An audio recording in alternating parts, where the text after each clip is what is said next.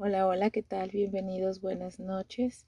Es la una y cuarenta y cuatro de la mañana y me dispongo a continuar con la lectura del libro Cómo saber si estás a dos pasos de la locura. Y el siguiente tema es Trastorno de estrés postraumático, entre paréntesis TEP. Este trastorno es causado por haber vivido o observado un acontecimiento altamente traumático como una violación, robo, accidente de coche, secuestro, una enfermedad grave, muerte o un desastre natural.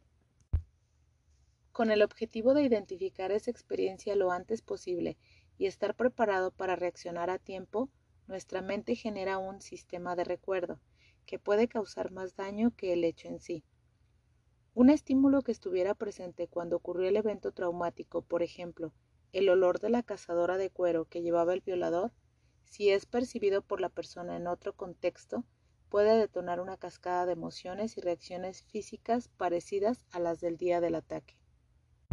Entre comillas, cada vez que se mueve la luz de la lámpara me bloqueo, empiezo a sudar y el corazón se me sale del pecho. Pienso en otro terremoto y no puedo ni caminar paciente con TEP. Esto genera conductas de evitación, aislamiento y un exceso de activación y preocupación por cualquier estímulo que recuerde en algo al evento traumático. Por ello es recomendable que todas las personas que han vivido un suceso muy impactante acudan al psicólogo. Aunque el momento ya haya pasado, las secuelas en los pensamientos pueden quedar latentes, pero si son tratadas a tiempo se pueden neutralizar para que no tengan ese efecto boomerang. Trastorno de pánico con agorafobia. Anteriormente llamado neurosis de ansiedad, el trastorno de pánico TP es un motivo frecuente por el que acuden muchas personas al psicólogo o psiquiatra. No siempre el TP va acompañado de agorafobia, pero es bastante frecuente. ¿Cómo aparece un trastorno de pánico TP? Inicialmente la persona sufre un ataque de pánico también llamado crisis de ansiedad. El TP consiste en la aparición de palpitaciones muy fuertes, incluso algunos dicen que sienten que les está dando un ataque al corazón, y puede ir acompañado de mareo, sensación de ahogo o falta de aire y sudoración intensa. Estas crisis pueden durar desde 5 minutos hasta casi una hora y desaparecen espontáneamente.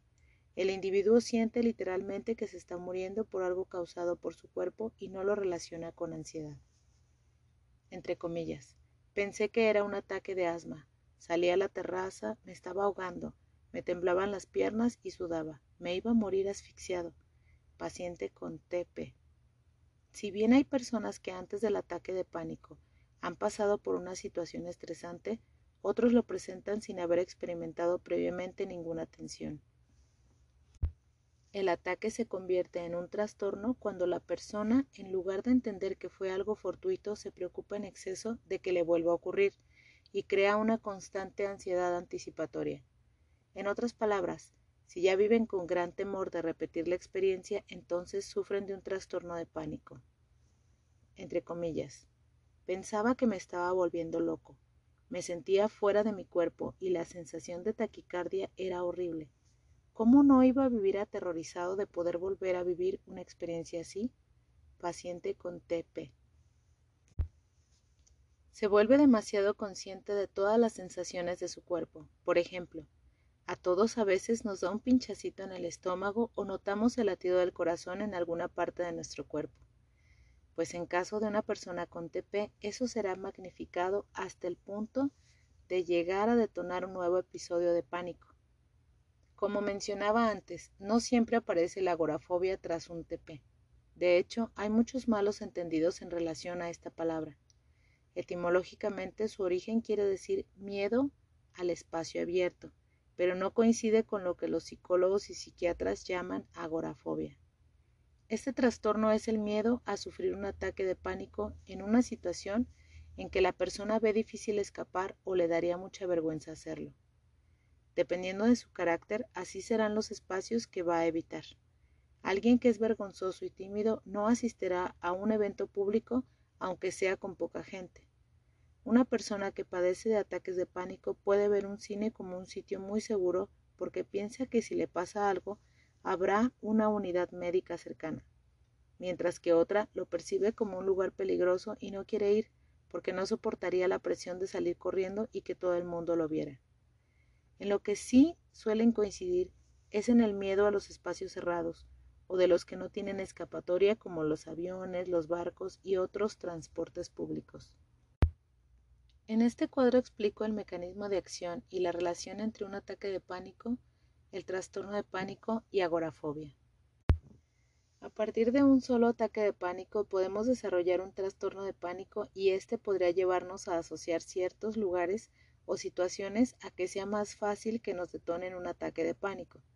Ya sea por no tener escapatoria o por vergüenza a salir corriendo, si esto nos pasa estamos hablando de un trastorno de pánico con agorafobia. Si tras un ataque de pánico fuéramos al médico y descartáramos cualquier problema físico y después consultáramos al psicólogo o al psiquiatra, muchos podrían prevenir la aparición de un trastorno de pánico con agorafobia. Aunque las personas que lo viven sienten que no tienen solución, la realidad es que los tratamientos son muy eficaces. Entre comillas, no podía ni salir de casa. En cuanto cruzaba la calle me daban mareos, me ahogaba, antes me pasaba solo si iba a conciertos, después era en todos lados. Es increíble que pueda volver a disfrutar de los festivales de música. Paciente con TP y agorafobia. Viene un cuadro que voy a tratar de explicarles y el título dice ataque de pánico, entre paréntesis crisis de ansiedad con agorafobia. Ok, viene un círculo que dice ataque de pánico, palpitaciones intensas, sensación de asfixia, dolor de tórax, punzadas, sudoración, sensación de entumecimiento, hormigueo, desrealización, sensación de irrealidad y miedo a morir.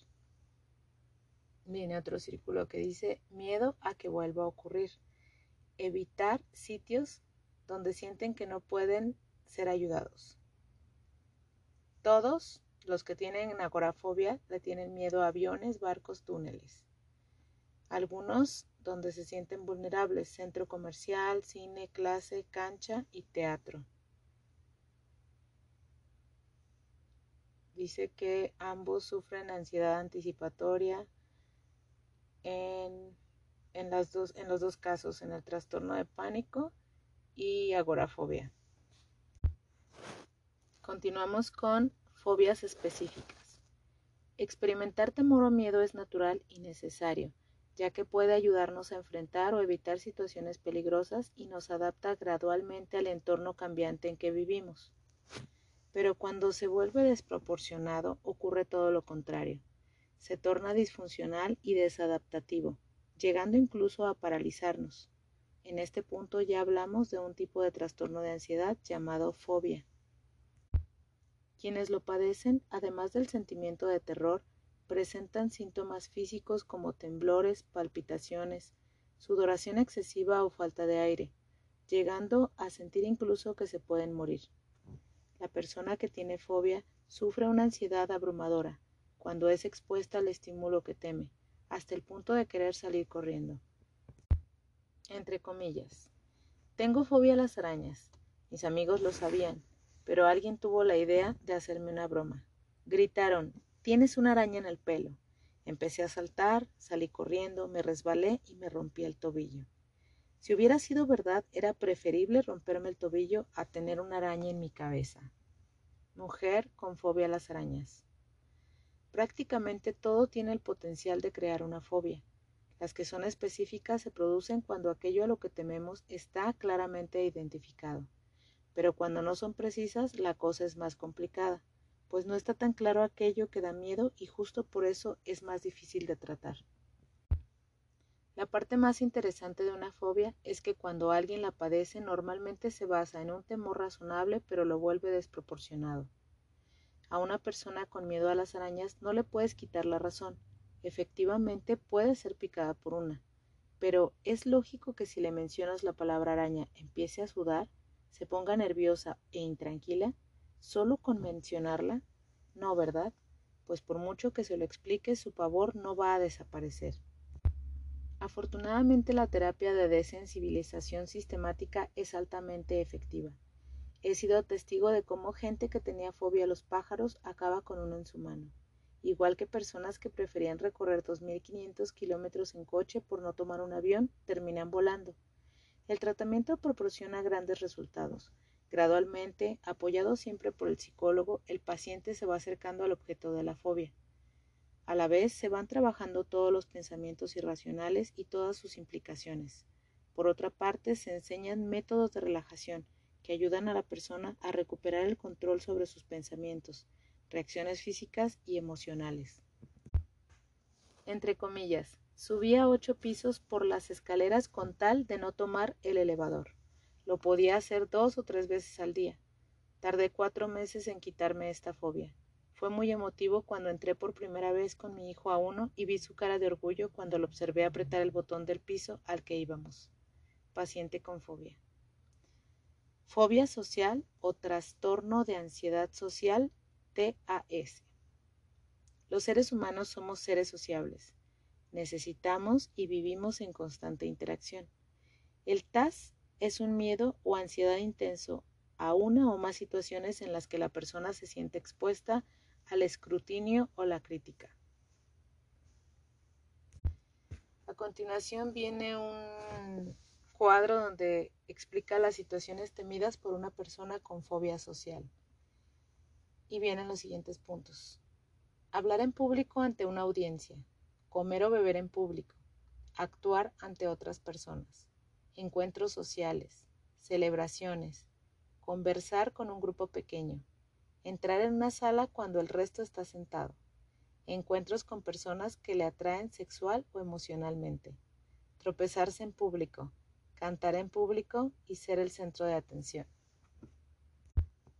La persona con fobia social tiene miedo a lugares o situaciones donde se siente observada, incluso realizando actividades rutinarias como comer delante de otras personas. Otras situaciones que le pueden dar miedo son dar una charla o tener que relacionarse con otras personas, como al entablar una conversación o presentarse ante otros. Una característica clave es el miedo a la sensación de escrutinio por parte del resto. La persona tiene un gran miedo a que se rían, la critiquen o comenten algo de ella. Entre comillas. Nada más entrar en clase siento que me están mirando, criticando mi ropa y también pienso que se van a reír de mí. Me tiemblan las piernas y creo que me voy a caer.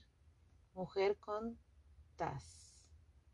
La presión de sentirse observados es tan grande que algunos, al imaginar que son duramente juzgados, pueden llegar incluso a desmayarse entre comillas.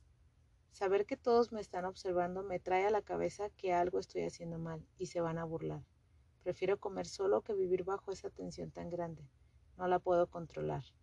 Hombre con TAS.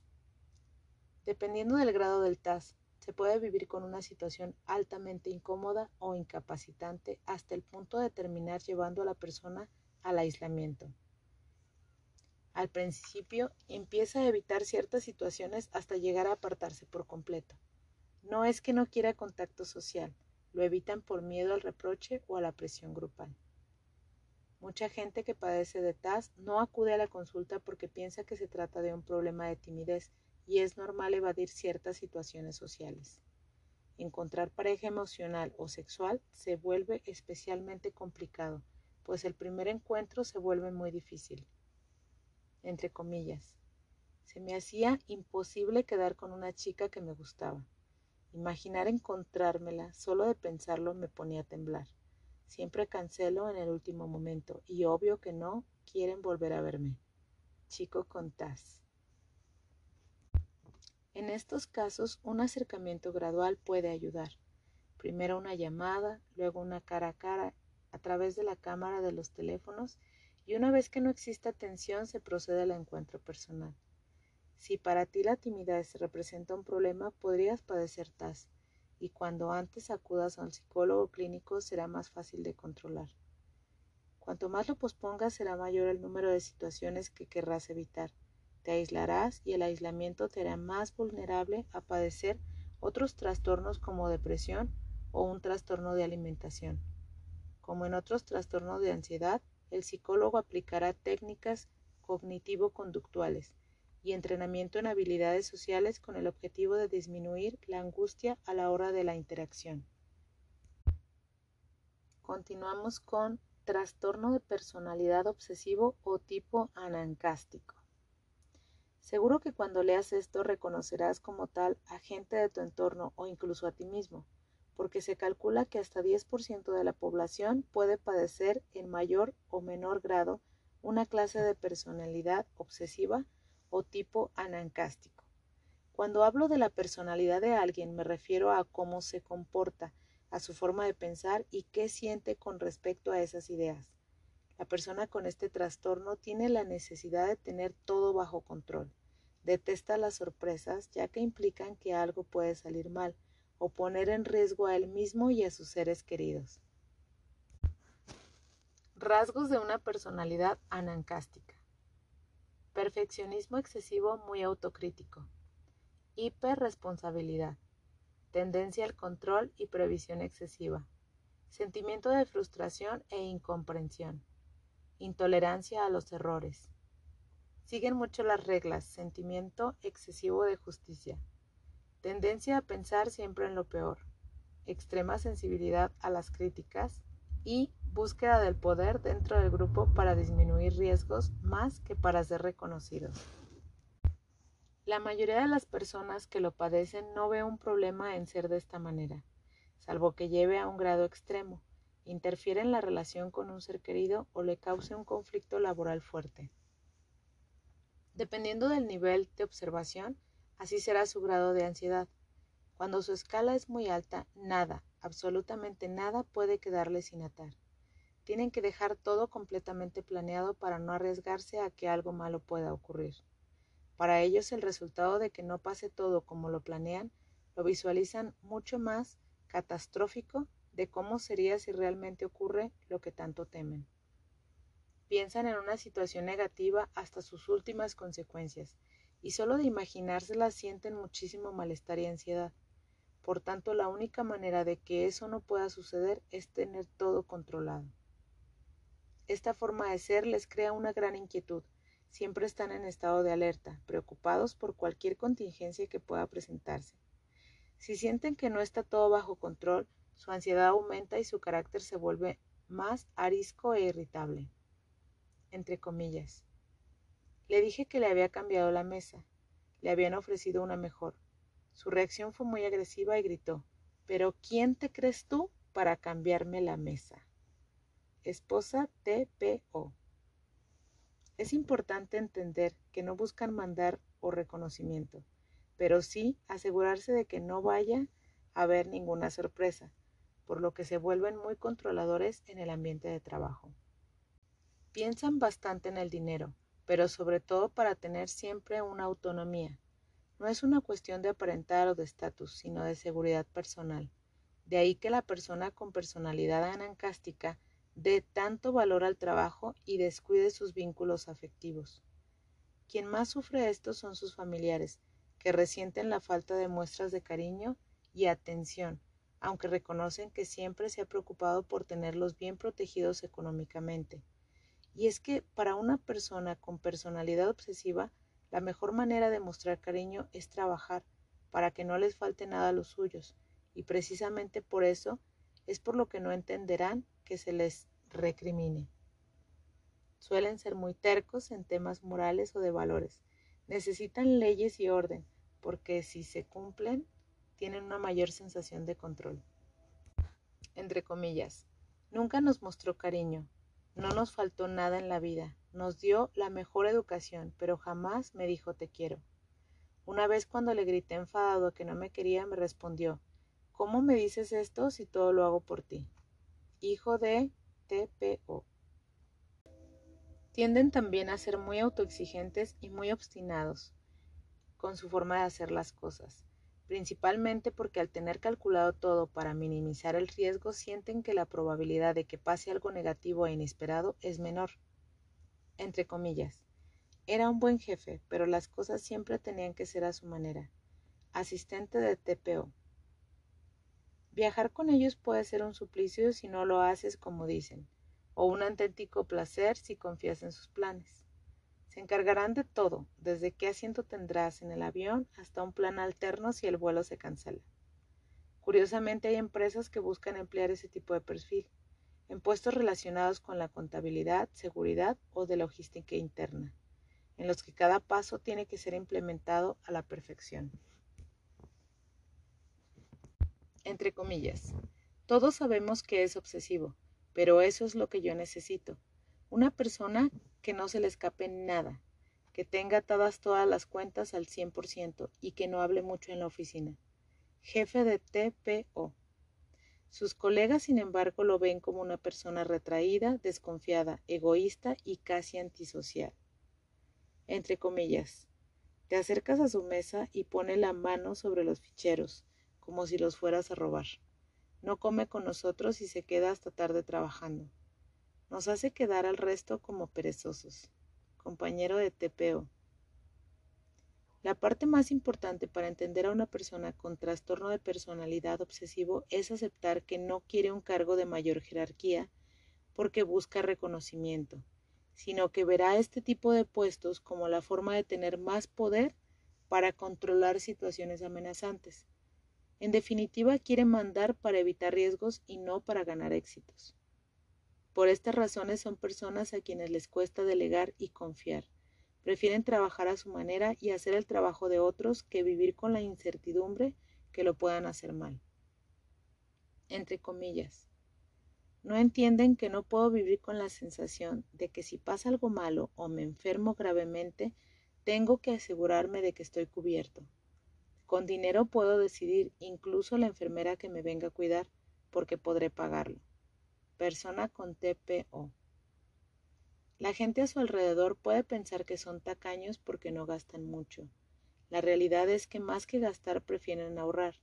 Ellos necesitan tener la seguridad de que si algo pasa tienen independencia económica para prevenir cualquier imprevisto para sí mismos y los suyos. Entre comillas. Todos los hermanos pensábamos que papá era un tacaño. Todo lo que había trabajado en vida nos lo dejó al fallecer, con la única cláusula de que cada año teníamos un tope de gastos. Nos quería proteger hasta después de su muerte. Hijo de padre con TPO. Muchas personas que sufren este trastorno no van al especialista porque están convencidas de que gracias a que son así, de perfeccionistas y controladoras, las cosas les han funcionado. Y puede que tengan razón. Seguro que han perdido menos vuelos, han entregado siempre a tiempo sus proyectos y han padecido menos carencias económicas que los demás. Pero la pregunta es, ¿a qué precio? Desafortunadamente el costo emocional y de bienestar que han pagado ha sido demasiado alto. Querer evitar riesgos a través de la búsqueda de lo perfecto les ha impedido disfrutar de su trabajo y de su relación familiar. Esa visión de la realidad tan controladora les ha hecho centrarse en la meta sin disfrutar del camino. El tratamiento de estas personas va a requerir una manera distinta de enfocar los estímulos que ve amenazantes y su nivel de autoexigencia. También de enseñarles a reaccionar de una manera menos agresiva ante la frustración que les genera la gente que tienen alrededor. Por último, se buscará que acepte e interiorice que el error es algo inherente a la persona que se debe centrar en disfrutar el proceso sin obsesionarse con el resultado, y que en la vida es tan importante evitar los riesgos como disfrutar los logros. Trastorno obsesivo compulsivo TOC. El trastorno obsesivo compulsivo TOC no debe confundirse con el trastorno de la personalidad obsesivo tipo anancástico mientras que la persona que tiene trastorno de la personalidad obsesivo no lo ve como un problema, sino todo lo contrario, lo ve como una virtud y no tiene la necesidad de ir a terapia. La persona que padece un TOC sabe que sus pensamientos y su forma de actuar no son normales y esta situación afecta a su vida de manera muy negativa. Este trastorno es bastante frecuente. Unos los viven en un momento puntual de su vida y en otros se instala para quedarse. Se cree que hasta 2% de la población podría sufrir un TOC en mayor o menor grado. Puede incluso que cuando acabes de leer esta sección te des cuenta de que, aunque no lo sufras de una forma incapacitante, lo padeces en cierta medida. El TOC es un trastorno de ansiedad en el que los pacientes presentan dos episodios muy característicos, obsesión y compulsión. La obsesión es un pensamiento o imagen que se repite en su cabeza de forma muy intensa. Son conceptos intrusivos que perciben como ajenos a sí mismos, es decir, que aparecen en su mente y no tienen nada que ver con ellos. Es un juicio que irrumpe en su psique y que acaba instalándose en su cabeza acompañándolos desde que se levantan hasta que se acuestan. Estas ideas provocan malestar, miedo, ansiedad o angustia. Para que un pensamiento disruptivo sea considerado obsesión, tiene que carecer de lógica para la persona y además tiene que ser recurrente. Haga lo que haga, no se lo puede quitar de la cabeza. Además tiene que afectar su rutina de vida y ser percibido como un problema. Quien lo tiene se siente culpable por tener esa idea y cada vez le produce más ansiedad. A continuación dice obsesión y viene los siguientes puntos. La persona sabe que lo que piensa no tiene sentido. Le produce muchas molestias. Su nivel de intensidad le dificulta sus rutinas diarias. Y luego dice tipos de obsesión y tiene los siguientes puntos. Contaminación, infección. Robo, desaparición. Algo malo va a suceder ocurrir una catástrofe, mala suerte, dejar de amar a su pareja, toque de amores, a veces solo se da la obsesión. Religiosas y sexuales, ser homosexual o ser pedófilo. De una manera inconsciente el paciente busca una solución para aliviar la ansiedad que le crea esa creencia irracional y así aparecen las compulsiones o rituales. Estos son una serie de conductas repetidas que, al ser ejecutadas, alivian momentáneamente la ansiedad generada por el pensamiento obsesivo. El acto compulsivo casi siempre está muy estructurado. Debe hacerse con un orden específico y un número de veces exacto. Entre comillas. Lo tuve en secreto mucho tiempo. Me daba hasta vergüenza explicárselo al psicólogo porque sabía que no tenía sentido. Pero si no me probaba todos los zapatos antes de salir de casa, algo malo le iba a pasar a mis padres. Lo tenía que hacer siempre. Tenía que viajar con todos mis zapatos a todos lados. Soy una mujer inteligente y esto me daba mucha vergüenza. Paciente con TOC. No siempre cuando una obsesión aparece se hace un ritual conductual para neutralizarla. Los rituales también pueden ser mentales la persona se siente mentalmente obligada a llevar a cabo el ritual o su temida obsesión se cumplirá. Es como vivir en una superstición constante. Viene un cuadro que dice compulsión.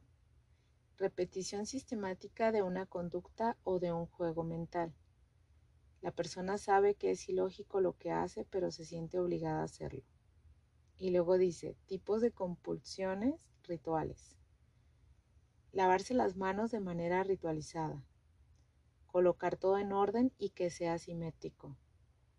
Comprobación. Ejemplo, cerrar la puerta.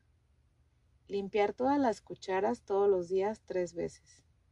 Colocar la ropa de cierta manera. Caminar sin pisar las rayas. Dar cinco vueltas a la misma plaza. Contar pares o impares o matrículas que acaben en un número entre comillas, yo no soy nada homofóbico, pero nunca me han gustado los hombres. Todos los días antes de ir a trabajar tenía que encontrar 10 matrículas que terminaran en 17. Si no lo lograba entonces mi mujer me iba a abandonar porque me volvería gay. Siempre salía una hora antes para buscarlas. Un día llegué dos horas tarde porque me costó mucho encontrar las matrículas. Ese día decidí que tenía que ir al psicólogo o esto iba a acabar conmigo paciente con TOC. Los rituales o compulsiones mentales son unas instrucciones o ejercicios mentales que tienen que seguir para evitar que algo malo pase. Por ejemplo, tienen que contar de par en par hasta el 100 para que algo malo no pase, o buscar 10 matrículas que acaben en 14, porque hasta que no las encuentren no pueden evitar la fatalidad. Entre comillas.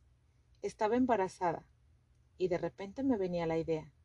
Si no cuentas los números impares del 1 al 100, tu bebé va a nacer con un problema. No se lo decía a nadie y me ponía a contar en mi mente. Mi hermana me observaba y me preguntaba, ¿estás bien? Pensé que me estaba volviendo loca. Y algo lo estaba. Cuando nació mi bebé me pasó lo mismo. Esta vez era, si no cuentas los números pares hasta el 100, tu hijo se va a poner enfermo. Persona con TOC. El TOC, como la mayoría de los trastornos, presenta niveles de severidad. A veces son manejables solo con psicoterapia y en casos más graves se necesita además farmacoterapia. El psicólogo y el psiquiatra deben trabajar juntos. Entre los procedimientos más utilizados en psicoterapia está la terapia cognitiva conductual, en la que se enseña al individuo a manejar sus pensamientos para controlar su comportamiento. Una de las técnicas utilizadas para el TOC es la exposición con prevención de respuesta, EPR. En la primera fase, de una manera gradual y controlada, se expone a los pacientes a situaciones que detonan pensamientos obsesivos, pero se les impide que lleven a cabo la compulsión asociada a su fijación. Eso es lo que se llama prevención de la respuesta. Con este método poco a poco y con mucho trabajo se van reprogramando las ideas y emociones. La persona va interiorizando y convenciéndose de que no necesita completar su compulsión, o ritual para lidiar con la obsesión, que poco a poco va perdiendo su intensidad y cada vez le genera menos ansiedad. Entre comillas, cuando un paciente tiene un TOC de limpieza, no lo llevas a los baños de un gimnasio. Eso sería cruel. Lo vas acompañando de una manera gradual. Primero se le pedirá que toque una puerta y no vaya a lavarse. Luego la perilla, es muy gradual y se adapta exquisitamente al paciente. Psiquiatra. En definitiva, se consigue neutralizar esa idea obsesiva y la necesidad de ejecutar la compulsión o acto. Esta técnica funciona muy bien, pero la tiene que realizar un psicólogo o psiquiatra adaptándola siempre a las características del paciente. Viene una clase de ciclo que explica mecanismo del trastorno obsesivo compulsivo TOC y dice pensamiento irreal preocupante, ansiedad, compulsión, alivio. Y luego nuevamente regresa para empezar en pensamiento irreal preocupante. Es como el ciclo que tiene el trastorno obsesivo compulsivo. Entre comillas, parece sencilla pero no lo es. La clave del éxito es adaptarla a cada paciente. Reconocer todos los pensamientos que lo llevan a esa conducta de evitación y su ritual hay que, como se dice ahora, tunearla muy bien para cada paciente. Si lo hacen solos no va a funcionar. Psicólogo experto en TOC. Los fármacos también pueden ayudar mucho a pacientes con un grado severo de TOC. Al igual que en otros trastornos de ansiedad, se pueden recetar antidepresivos no porque el paciente padezca de depresión, sino porque ayudan a disminuir su angustia y con ello los pensamientos obsesivos y las conductas compulsivas. Si al acabar de leer esto te has visto reflejado, acude a un especialista. Hay TOCs que se desaparecen para siempre y otros que se pueden tener controlados de por vida. Cuanto más tiempo esperes para pedir ayuda, más crecerá tu obsesión, fortalecida por la compulsión, y se volverá casi un hábito que acabará invadiendo todas las facetas de tu vida. Entre comillas, ya no tengo que abrir todas las puertas del coche antes de cada viaje porque si no lo hago voy a tener un accidente. A veces, no te voy a engañar, me pasa por la cabeza, pero aprendí a parar a tiempo mi obsesión. Nunca pensé que podría superarlo. Paciente con TOC. Voy a parar aquí y continúo leyendo lo antes posible. Muchas gracias por escuchar. Chao.